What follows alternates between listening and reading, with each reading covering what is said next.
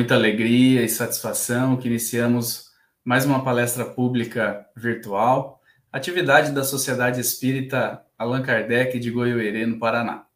Pedimos licença para adentrar aos vossos lares, mesmo que de maneira virtual. E desde já agradecemos a vossa presença. Essa atividade está sendo transmitida ao vivo pelos canais da, da SEAC, pelo Facebook e posteriormente estará disponível também no canal SEAC no YouTube. Nosso objetivo é a divulgação da doutrina espírita. Pertencemos à 11ª União Regional Espírita, com sede em Campo Mourão, e somos filiados à Federação Espírita do Paraná. Estamos aqui neste ambiente virtual com os representantes dos trabalhadores da Sociedade Espírita Allan Kardec de Goiôerê, com a Janaína, intérprete de Libras, trabalho este tão importante que nos permite a realização do Espiritismo inclusivo. Janaína, os nossos sinceros agradecimentos. E também aqui conosco a nossa convidada desta noite, a qual dou as boas-vindas e já passo a palavra para sua saudação inicial. Maria Helena, boa noite, seja muito bem-vinda.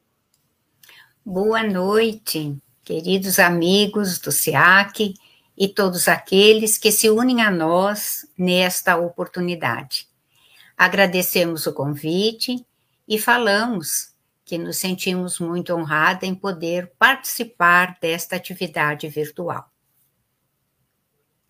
Obrigado, Maria Helena. Agora eu passo a palavra para a Kátia Marcela, para a sua saudação inicial. Boa noite, Kátia. Boa noite a todos e desejamos que tenhamos uma noite de muitas reflexões, de muito aprendizado, todos nós. José Luiz, muitíssimo boa noite, meu amigo. Deixo a palavra com você para a sua saudação inicial. Boa noite, Júnior. Boa noite, Malena, Janaína, Kátia e todos os trabalhadores da casa que não podem estar conosco aqui compartilhando a janela que nós possamos ter uma noite, né, momentos bastante agradáveis, com muita informação. Muito bem. Eu gostaria de pedir nesse momento, então, para a Kátia fazer a leitura de um trecho do livro Caminho, Verdade e Vida, e, na sequência, ao José Luiz já proceder à nossa prece inicial. Capítulo 4 Trabalho e Jesus lhes respondeu: Meu pai obra até agora, e eu trabalho também. João capítulo 5, versículo 17. Em todos os recantos observamos as criaturas queixosas e insatisfeitas. Quase todas pedem socorro. Raras amam o esforço que lhes foi conferido. A maioria revolta-se contra o gênero de seu trabalho. Os que varrem as ruas querem ser comerciantes. Os trabalhadores do campo prefeririam a existência na, na cidade. O problema, contudo, não é de gênero de tarefa, mas o de compreensão da oportunidade recebida. De modo geral, as queixas, nesse sentido, são filhas da preguiça inconsciente e o desejo ingênito de conservar o que é inútil e ruinoso, das quedas no pretérito obscuro. Mas Jesus veio arrancar-nos da morte no erro. Trouxe-nos a bênção do trabalho, que é o movimento incessante da vida. Para que saibamos honrar nosso esforço, referiu-se ao Pai, que não cessa de servir em sua obra eterna, de amor e sabedoria, e a sua tarefa própria, cheia de imperecível dedicação à humanidade. Quando te sentires cansado, lembra-te de que Jesus está trabalhando. Começamos ontem nosso humilde labor e o Mestre se esforça por nós. Desde quando?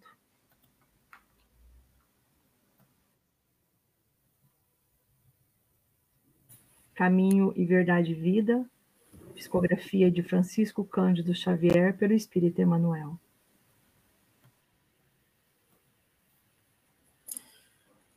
Queridos amigos, Vamos orar. Amado Mestre Jesus, exemplo incomparável para nossas vidas, rogamos tuas bênçãos para esta atividade da Sociedade Espírita Allan Kardec, para que ela consiga atingir os objetivos esperados. Que o teu amor, divino amigo, tal qual farol em nossas vidas, logre iluminar nossas mentes e corações, para que possamos enxergar no presente esta oportunidade maravilhosa da vida física, para que possamos aproveitá-la aproveitá-la em plenitude no exercício da solidariedade e da fraternidade, fugindo à revolta e à intolerância e enxergando sempre no nosso próximo, independente se pense conforme pensamos uma grande oportunidade de reconciliação para caminharmos juntos no progresso mútuo. Que a tua paz, divino amigo, ampare a palestrante da noite, portadora de tua mensagem libertadora. Que assim seja. Que assim seja. Obrigado, José Luiz. Obrigado, Kátia. A palestra de hoje é com a nossa convidada, Maria Helena Marcon, vinculada ao Centro Espírita Ildefonso Corrêa, em Curitiba, Paraná, desde 1972. Foi sua presidente por cinco gestões. Foi membro do Conselho Deliberativo até setembro de 2019. É membro do Departamento Doutrinário na Federação Espírita do Paraná, iniciou em 1986 o setor de infância do Departamento de Infância e Juventude. Ocupou a primeira e a segunda vice-presidência e a presidência. Atualmente é coordenadora da área de comunicação social espírita, sendo responsável pela Biblioteca Virtual Espírita, portal da FEP Jornal Mundo Espírita e programa radiofônico Momento Espírita. Membro do Conselho Federativo Estadual, do Departamento de Orientação ao Movimento Espírita e do Comitê para Assuntos Doutrinários. Tem publicado os livros Expoentes da Codificação Espírita, 2002 e 2020, Personagens da Boa Nova, primeira edição em 2010 e segunda edição em 2020, Cinematografia e Espiritualidade, duas edições, 2019 e volume 2 em dezembro de 2021, todos pela Federação Espírita do Paraná. Organizadora do livro Links Neste Mundo e no Outro, de 2004, e da obra Pérolas de um Legado, do confrade Henrique Eliseu Baldovino, lançado em 14 de dezembro de 2019 redigiu e organizou o livro Roteiro de Luz Europa 2013, lançado pela FEP em março de 2015, que retrata a jornada europeia de Divaldo Pereira Franco por 27 cidades de 18 países. Também dos livros Vida e Valores, volumes 1, 2 e 3, que apresentam sínteses do programa televisivo homônimo tendo como âncora Raul Teixeira. Em julho de 2021, ainda de sua organização, lançado o livro Espiritualizar, Espiritualidade Presente, coletânea das mensagens ofertadas pelos benfeitores espirituais nos simpósios e conferências da, eh, estaduais da Federação Espírita do Paraná. Com o tema Heroínas do Amor, Maria Helena, deixo a palavra com você. Muito obrigada. tornamos a cumprimentar, eventualmente aqueles que estão chegando agora para nos ouvir. Quando nós falamos de ensinos de Jesus, dos ensinos da doutrina espírita, algo que por vezes nós não nos damos conta é que quando se fala em amor, é necessário igualmente falarmos do amor à pátria. Nós estamos vivendo, vejamos, hoje é dia 23 de abril. Ontem, 22 de abril, nós comemoramos 522 anos de existência. Isto é, a 22 de abril de 1500 é que se assinala a descoberta do nosso país. Ou, como dizem os portugueses, e encontramos isto lá no monumento Padrão dos Descobrimentos em Lisboa, o achamento do Brasil. E, ao mesmo tempo, nós estamos caminhando para a comemoração dos 200 anos de nossa independência. Dia 21 de abril, e tivemos o feriado na quinta-feira, nós lembramos Tiradentes, a sua execução e a sua batalha pela independência.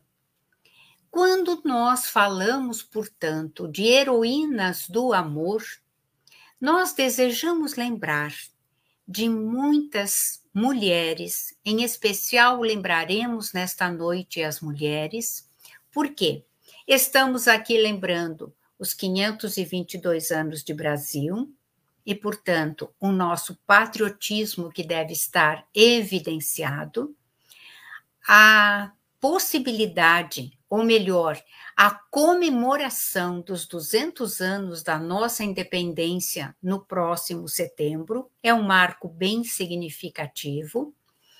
E porque no mês de maio é o mês das mães, é um mês em que se homenageiam muito a mulher. Embora o Dia Internacional da Mulher seja 8 de março, nós temos o mês de maio como o mês das mães, o mês das noivas, portanto, a mulher fica bem evidenciada. Mas quando nós falamos da nossa história, quando nós falamos de patriotismo, quase sempre são esquecidas as mulheres. Por isso, nós decidimos nesta noite falar sobre heroínas do amor. Heroína é um substantivo, é o feminino de herói. Quer dizer, uma pessoa extraordinária por seus feitos, podem ser feitos guerreiros, pode ser seu valor, sua magnanimidade. Quem são as grandes heroínas do nosso Brasil. É heroína toda criatura que se destaca por sua coragem de perseguir os seus próprios sonhos, vencendo num mundo de homens. O mundo, ainda hoje, é um mundo bastante masculino. Mas nós encontramos mulheres que, apesar de todas as dificuldades, enfrentaram com muito valor, com muita coragem. Se nós lembrarmos que estamos caminhando para os 200 anos da nossa independência, nós vamos lembrar da nossa querida, hoje conhecida como Joana de Ângeles, o espírito protetor de Divaldo Pereira Franco. Mas uma das últimas encarnações que recordamos é de quando ela viveu na Bahia e foi abadesa no convento da Lapa. Chamava-se então Joana Angélica de Jesus. Durante as lutas da independência, ou pela independência, muitas questões graves foram enfrentadas houve muitas lutas entre brasileiros e portugueses. E, em fevereiro de 1822, aconteceram que, entre as lutas ali ocorridas, foram vencedores os portugueses. Aí, naturalmente, desejaram comemorar. E nessa comemoração excederam-se. As ruas, fala-se, estavam banhadas de sangue. Uma verdadeira tragédia. Mas, no convento da Lapa, ouvia-se o canto das freiras. Elas estavam na capela. Ali oravam e ali cantavam igualmente. Alguns dizem que os portugueses resolveram invadir o convento porque ali deveriam estar abrigados alguns dos brasileiros foragidos da batalha. Mas, fosse pelo que fosse, ali estavam a abadesa e as suas consideradas filhas. Joana Angélica de Jesus foi abadesa muito jovem. Ela logo se sobressaiu pela sua inteligência, pela sua capacidade administrativa, pela forma como ela abrigava as mulheres que ali chegavam.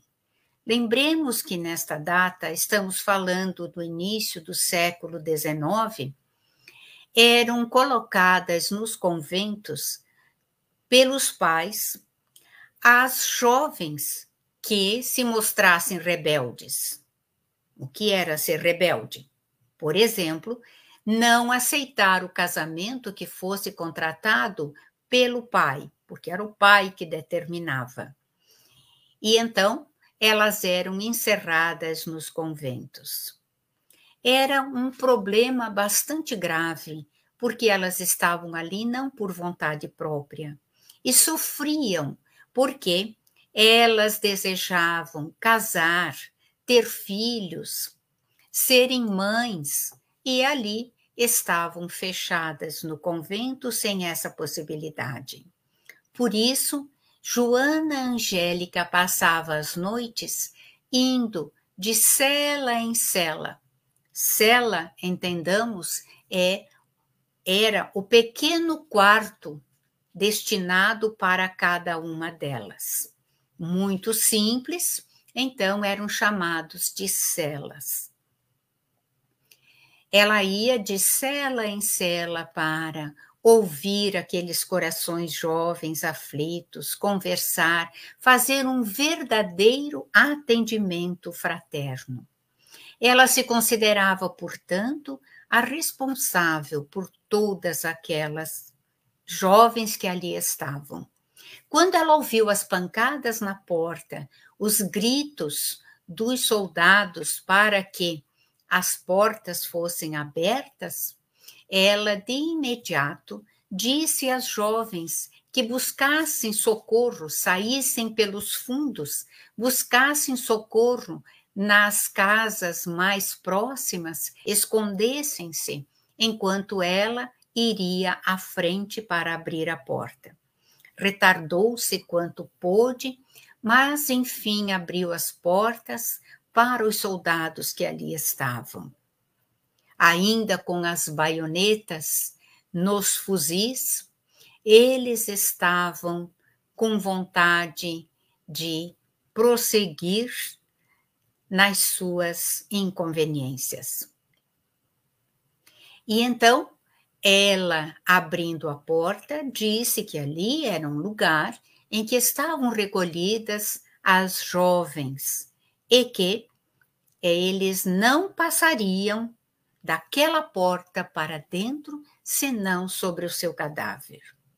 Foi o suficiente para que um dos soldados ali colocasse a baioneta, a baioneta no peito da abadesa, erguesse o corpo, ela era pequena, de uma compleição pequena, baixa, e ele a ergueu, e quando a ergueu na sua baioneta, o sangue dela o manchou por inteiro, e ele então jogou o corpo ao chão. Os soldados entraram e foi uma verdadeira vitória de Pirro. Não havia ninguém ali. Era o dia 20 de fevereiro de 1822. Quando as notícias dessa, dessa questão da morte da abadesa, a tentativa de entrada no convento da Lapa, em Salvador, na Bahia, o imperador, no Rio de Janeiro, mandou que uma missa fosse realizada em intenção da abadesa Joana Angélica de Jesus. E somente em 2018 é que o nome de Joana Angélica de Jesus passou a figurar no livro dos heróis e heroínas da pátria que se encontra no Panteão Nacional em Brasília. Quando se lembrarmos, nós comemoramos o SESC centenário da independência do Brasil, aparecia muito a figura na televisão de Joana Angélica de Jesus, como uma das heroínas da independência. Mas nós temos outras heroínas que também trabalharam pela nossa independência. Uma delas chamava-se Maria Quitéria. Entre os meses de julho e agosto de 1822, foi empreendido um grande esforço para a formação de batalhões de voluntários na Bahia. As lutas prosseguiam. Então, um emissário foi mandado, foi mandado para percorrer as fazendas recrutando voluntários. E um desses chegou na fazenda Serra da Agulha, do senhor Gonçalo Alves de Almeida. Naturalmente, esse emissário era alguém que tinha um discurso inflamado pronto. O que ele especificava? Ele falava da tirania de Portugal, da humilhação dos brasileiros serem governados ainda por Portugal, enaltecia os serviços prestados por Dom Pedro ao Brasil e aquele discurso inflamado foi mexendo, entusiasmando a primogênita do senhor Gonçalo. Ela se chamava Maria Quitéria. Mas, se ela ficou entusiasmada, o pai não ficou nem um pouco. Ele disse ao emissário que ele não tinha filhos, não tinha filhos homens, ele só tinha filhas, uma delas já estava casada, a outra estava ali em casa, e que ele não estava interessado nas lutas que eram do governo e o governo que resolvesse. Essa era a sua posição. Mas Maria Quitéria foi à casa da irmã e ela reproduziu o discurso. Ela estava tão entusiasmada que ela reproduziu todo o discurso e entusiasmou a irmã. E a irmã disse assim: Olhe, se eu não fosse casada, se eu não tivesse marido e filhos, pela metade do que você disse, eu me juntaria às tropas do imperador. E então, ela emprestou as roupas do seu marido para a irmã. A irmã se vestiu com as roupas do cunhado e foi se alistar com o nome de José Medeiros. Ela permaneceu na tropa de setembro de 1822 até julho de 1823, quando então o exército entrou triunfante na cidade do Salvador. Ela serviu na infantaria, ela tinha um aspecto fraco, claro, era uma jovem, e então ela serviu na infantaria. E o seu disfarce somente foi descoberto em março de 1823. Antes disso, o seu pai estivera lá, porque acabara descobrindo que ela estava no exército. Então descobriu onde ela estava, foi lá e quis levá-la para casa. Mas não teve jeito. Ela disse que ficaria. Não se sabe como, mas em março de 1823 foi descoberto que era uma jovem e não um rapazelo que estava servindo no exército. Mas ela tinha uma história de bravura, de muito valor, três deles assinalados como de muito heroísmo, que, mesmo tendo se descoberto que era uma jovem, o oficial não deixou que desse baixa. E ela continuou no exército. E três dias mais tarde, isto é, então foi no dia 31 de março daquele mês, que ela recebeu os, os dados de cadete da praça. E foi estabelecido que ela recebesse dois saiotes e uma farda de polícia. Três dias depois, ela ganhou a espada de cadete. Tá? Em agosto de 1823, ela foi ao Rio de Janeiro para ser recebida pelo imperador. É lá então que se faz aquele retrato dela com o saiote, uma saia quadriculada, com todo o seu uniforme de cadete e a espada. É assim que nós a conhecemos. Então, ela está ali com a farda completa. E o nome dela também foi colocado no ano de, mil, de 2018 no Panteão Nacional, no livro dos Heróis e Heroínas da Pátria.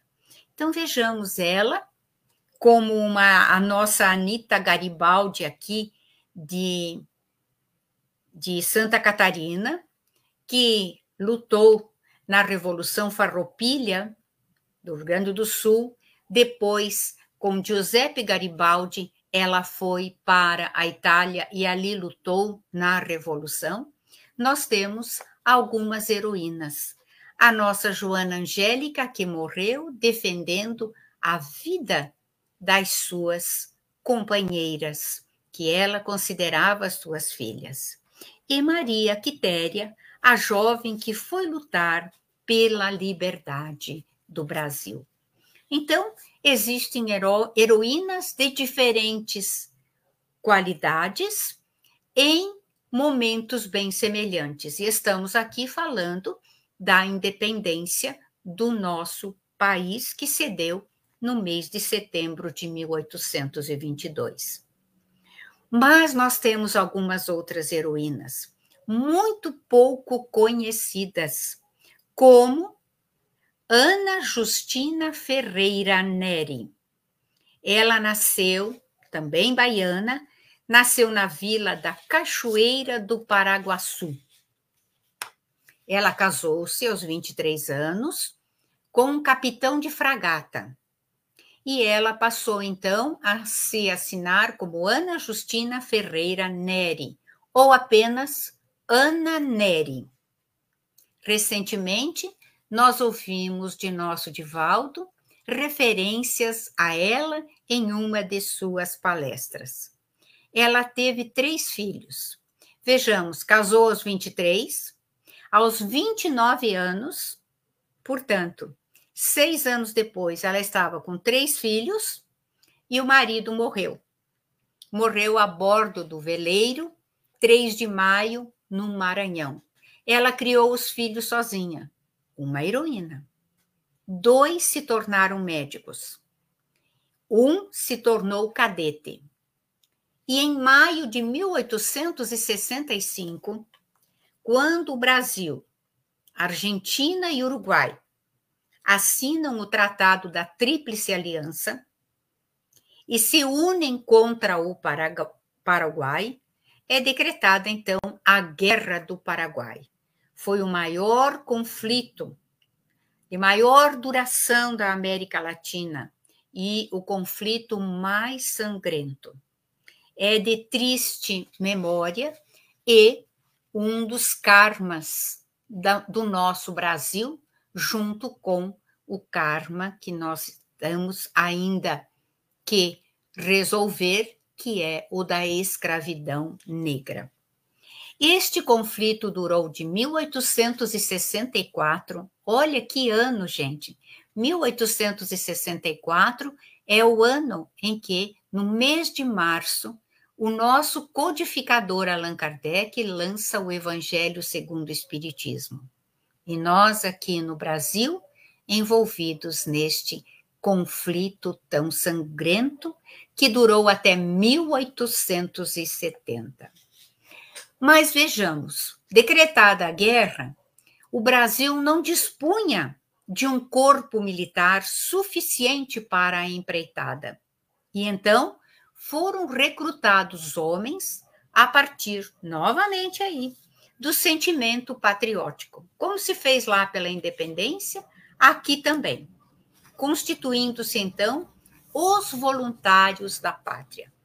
E foi com esse sentimento que os filhos, os três filhos de Ananeri, os irmãos dela, os sobrinhos foram lutar no campo de batalha. O que essa mulher fez? Ela ficou muito preocupada com a situação. Sensibilizada pelos sofrimentos que a guerra traria, com certeza. E também sentiu a necessidade de estar com a família. Ela ficou sozinha, viúva, os filhos foram para a guerra os sobrinhos foram, os irmãos foram, e o que ela faz? Ela envia uma carta ao presidente da província da Bahia, solicitando permissão para seguir para o conflito como enfermeira voluntária. O seu pedido foi aceito. E então ela foi para o Rio Grande do Sul, onde ela aprendeu noções de enfermagem com as Irmãs de Caridade de São Vicente de Paula. E em agosto de 1865, ela partiu para a batalha como voluntária com o décimo batalhão de voluntários da pátria. Com auxiliar do Corpo de Saúde do Exército Brasileiro, ela serviu então durante cinco anos na guerra Prestou serviço nos hospitais militares de Corrientes, na Argentina, Humaitá e Assunção, no Paraguai, e em hospitais de frentes de operações de batalha. Fora toda a triste situação dos feridos de guerra, ela ainda enfrentou as doenças da época, que eram cólera, a febre tifoide, a desinteria, a malária, a varíola, junto com as condições sanitárias que eram mínimas. E vejamos, naquela época, o que havia? Ela organizou um hospital de campanha, onde, inclusive, viu um de seus filhos e um sobrinho morrer. Morreram, portanto, na guerra. Ela criou métodos para melhorar a eficácia dos tratamentos, que eram basicamente o quê? Cauterizações, chás medicinais, iodo e um ou outro medicamento disponível. Era uma situação muito triste. Com a perda do filho, ela se dedicou ainda mais aos filhos de outras mães por isso, ela conquistou o título de Mãe dos Brasileiros. Embora ela não tenha cuidado apenas dos brasileiros, ela cuidava dos paraguaios, dos argentinos, dos uruguaios, porque ela dizia que um coração de mãe não tem pátria. Um coração de mãe não discrimina os filhos. No nosso país, ela foi, portanto, durante essa atuação na Guerra do Paraguai, precursora da Cruz Vermelha. E ela é considerada a primeira enfermeira do Brasil.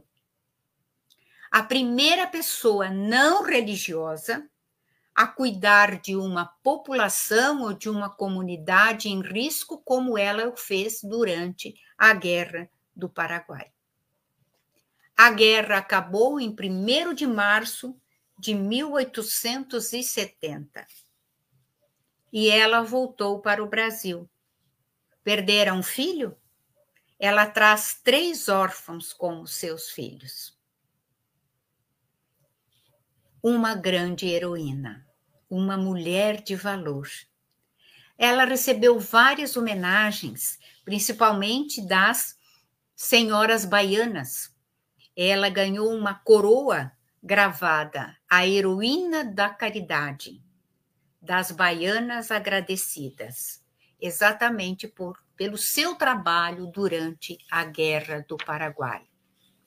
Carlos Chagas batizou com o seu nome a primeira escola oficial brasileira de enfermagem em 1923, no Rio de Janeiro, durante ou no Rio de Janeiro, e o governo imperial lhe deu a medalha geral de campanha e a medalha humanitária de primeira classe.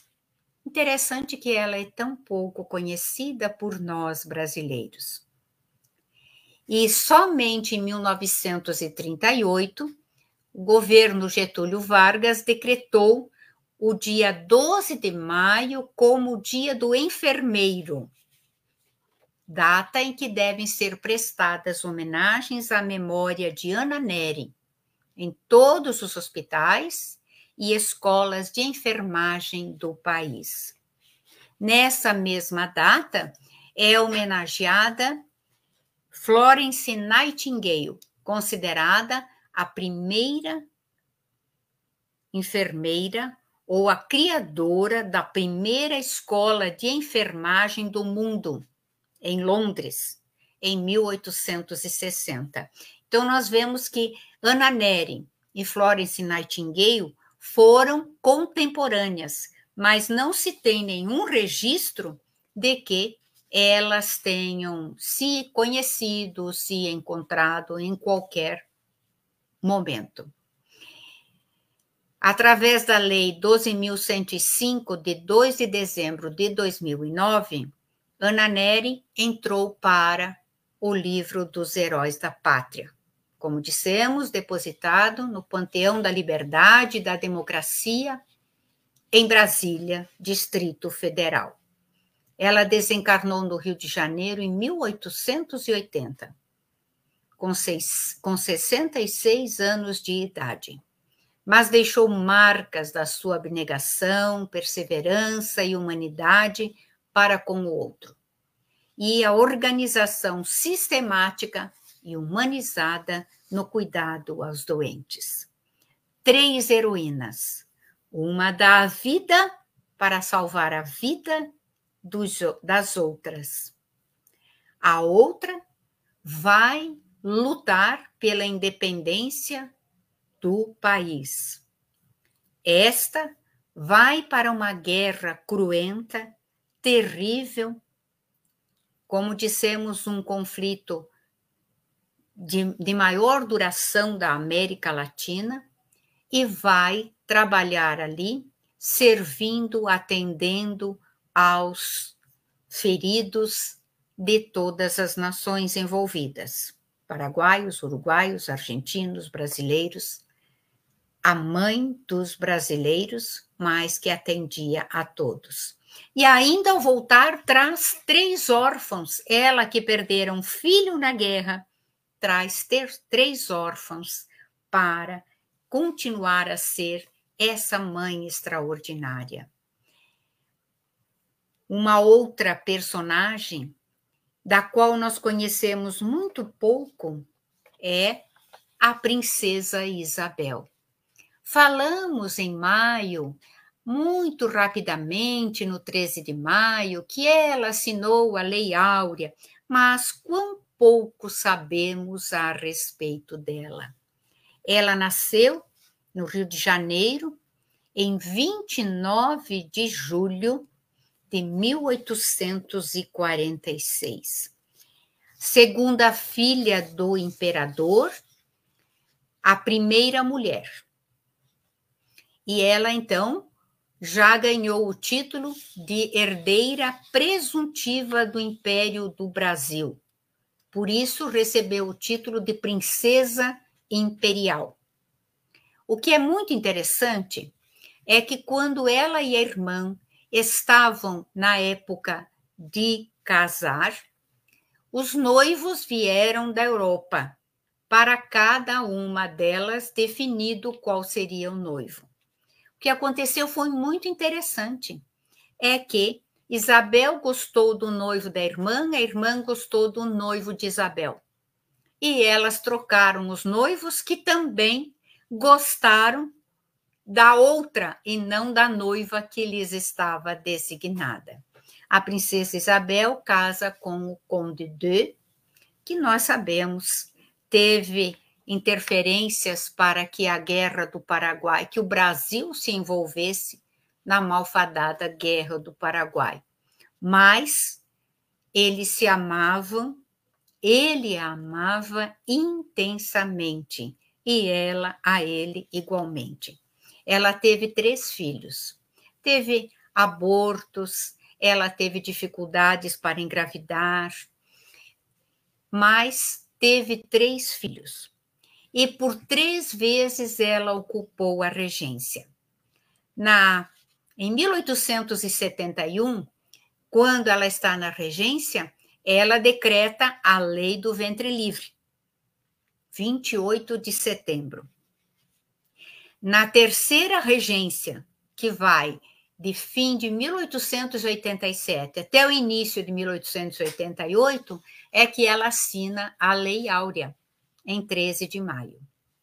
E após o golpe militar que destronou Dom Pedro II em 15 de novembro de 1889, e então nós temos a decretação da nossa República, muitos movimentos aconteceram exigindo a restauração da monarquia no Brasil. Por isso que nós tivemos tantas lutas, né? Algumas delas que envolveram, inclusive, bastante aqui o nosso sul.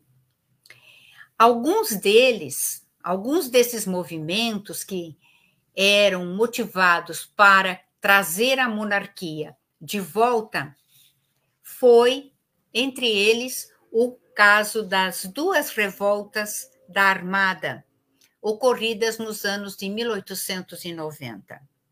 Nesse contexto, a princesa Isabel, que estava exilada com a família, morando na França, em Paris, ela estaria cotada para assumir o trono. Seu pai morrera é, morreu em 1891. Quando acontecem, então, essas revoltas, ela é convocada para assumir a monarquia, para que se restaure a monarquia em nosso país.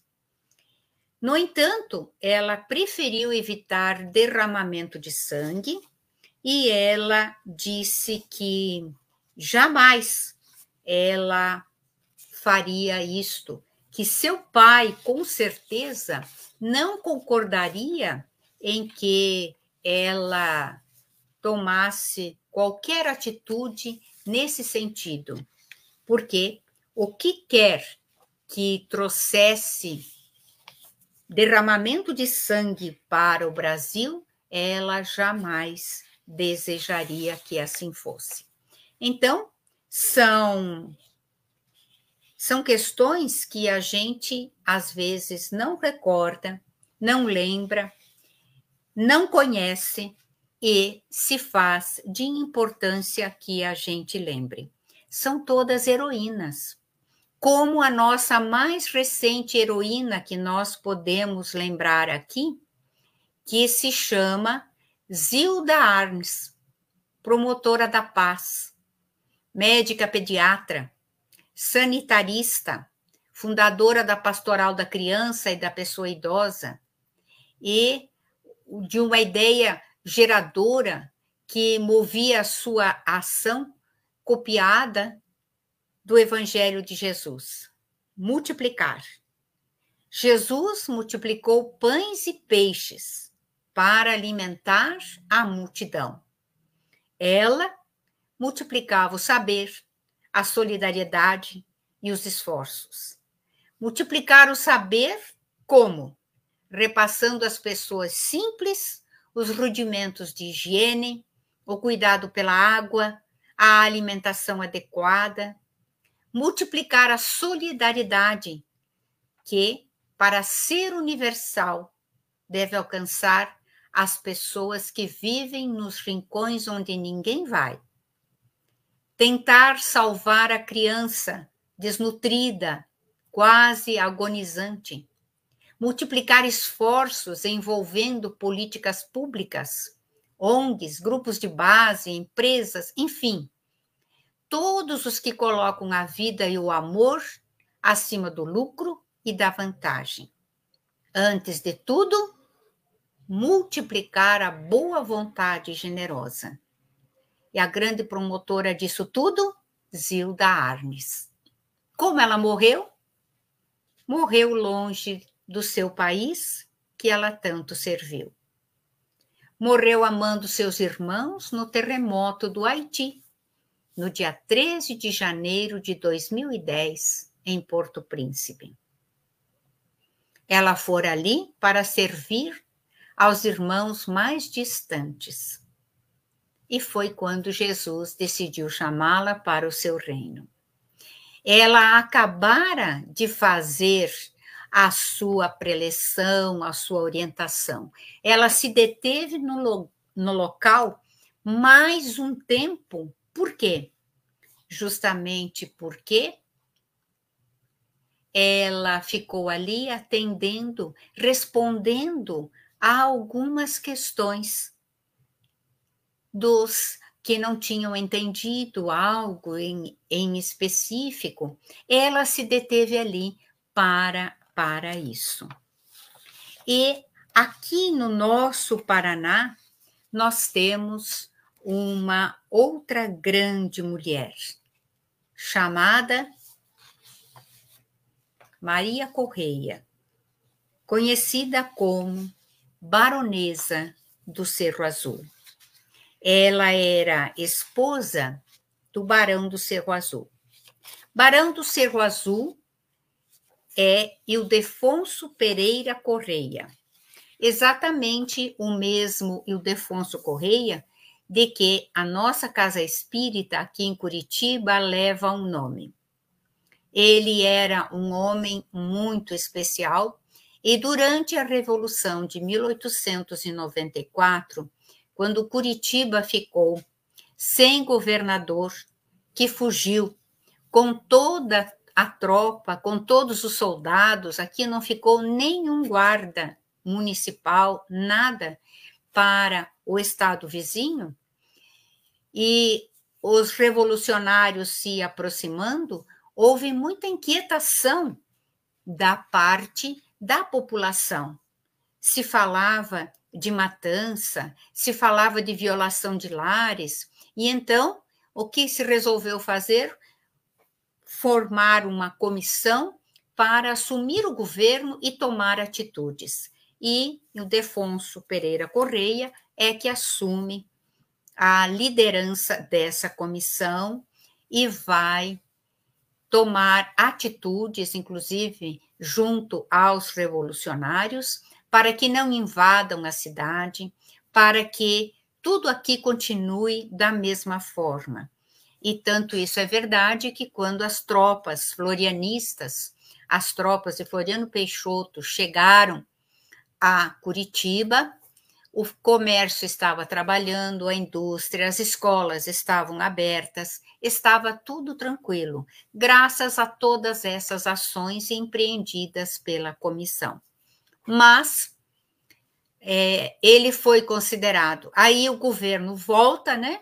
E ele é considerado um traidor porque teria feito negociações com os revolucionários ele é recolhido ao quartel e ali é dito que ele não é prisioneiro, mas que ele é um convidado.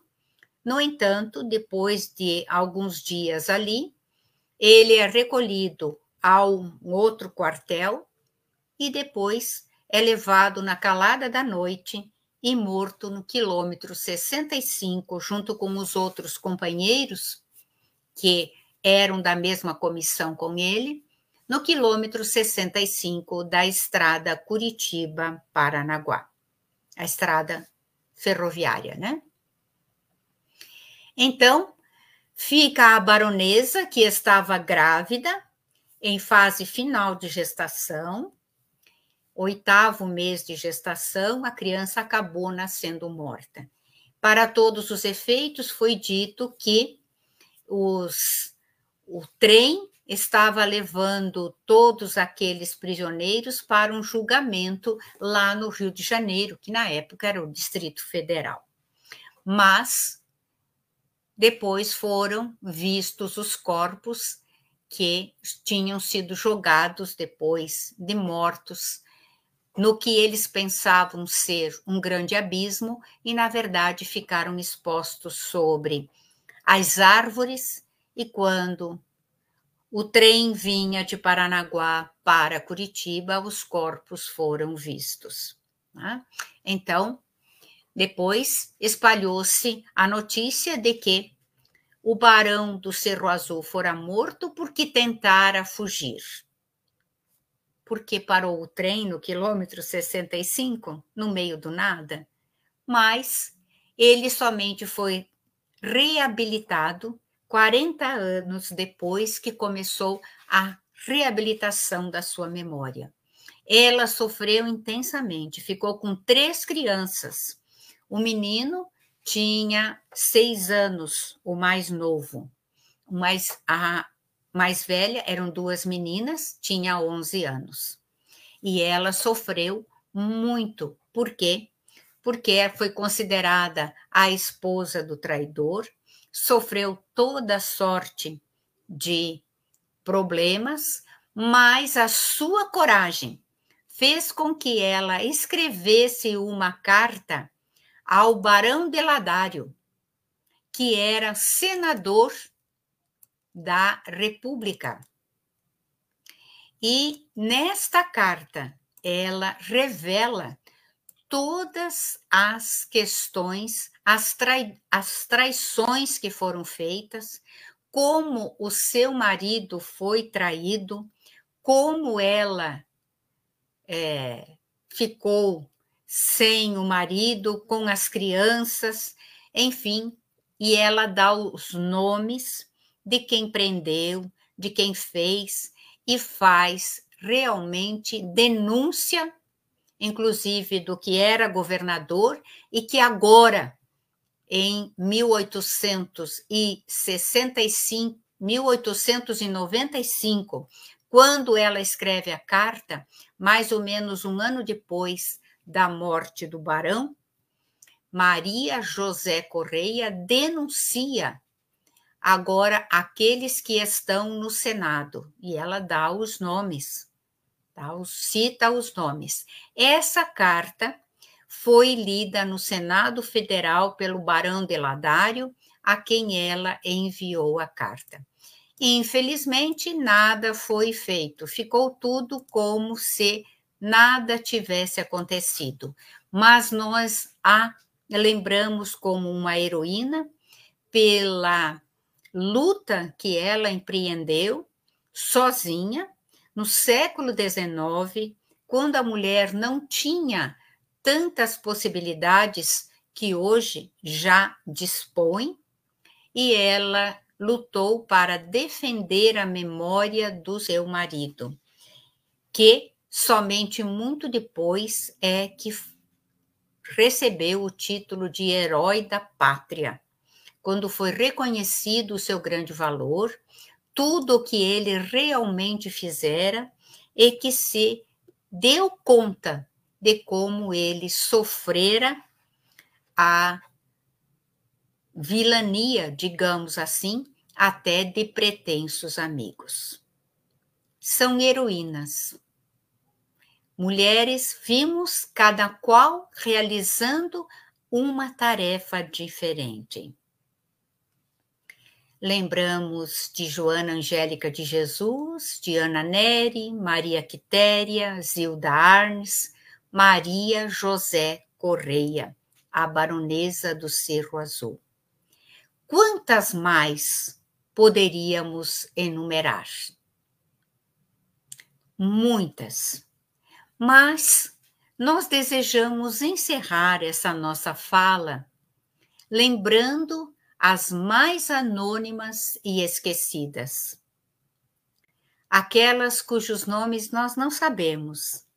As mulheres que dão à luz a muitos filhos e os sustentam.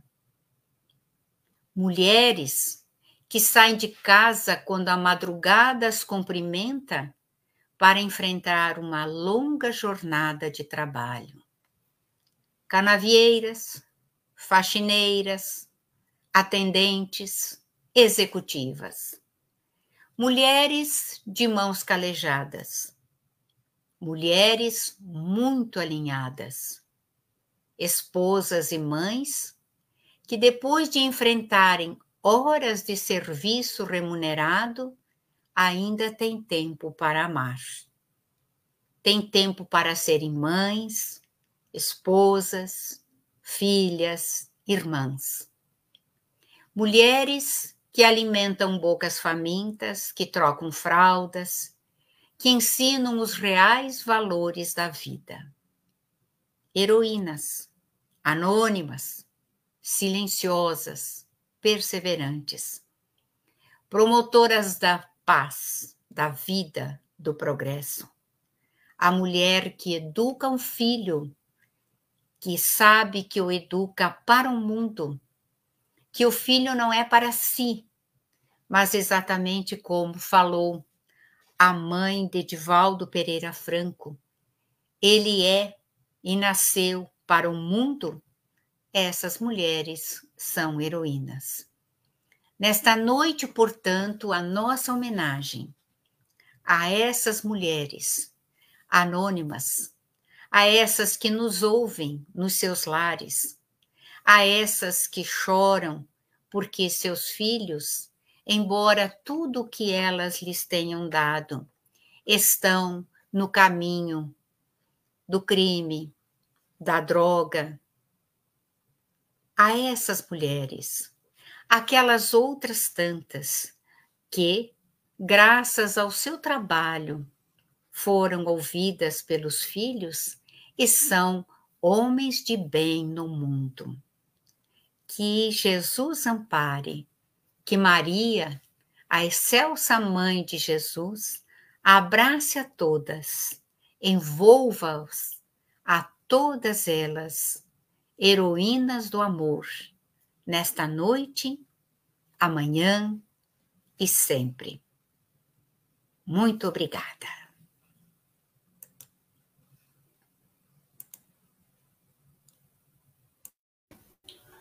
Maria Helena, agradecemos imensamente a sua disponibilidade, o seu carinho em atender a esse chamado e nos enriquecer com essas reflexões acerca dessas heroínas e de tantas outras que, como você bem disse, estão anônimas.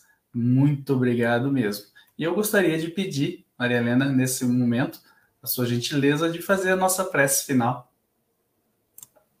Pois não, com muita alegria.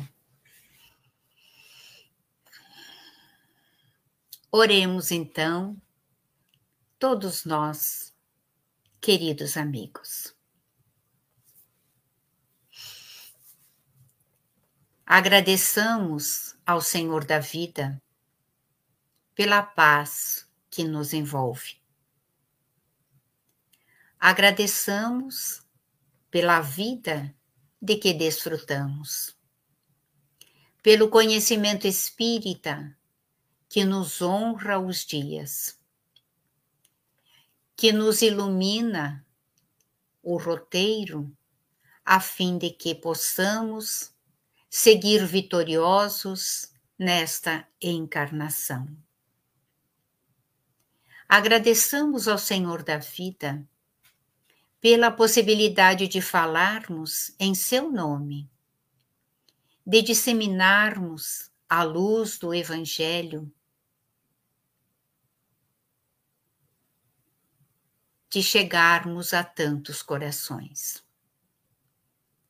E roguemos, desde que tantos corações estamos unidos agora, pela paz no mundo pela paz nos lares que estão mais próximos de nós, pela paz no nosso país, pela paz das nações que estão envolvidas diretamente num conflito armado, numa guerra de tantas consequências desastrosas. Nós desejamos, Senhor, como tu mesmo no jardim das oliveiras rogaste ao Pai, que afastasse da humanidade aquele cálice de tantas dores, que o conflito se amaine, que os corações resolvam pela paz e que tanta dor deixe de existir. Envolve-nos, Príncipe da Paz, no teu amor, na tua harmonia, e fica conosco, hoje, amanhã e sempre.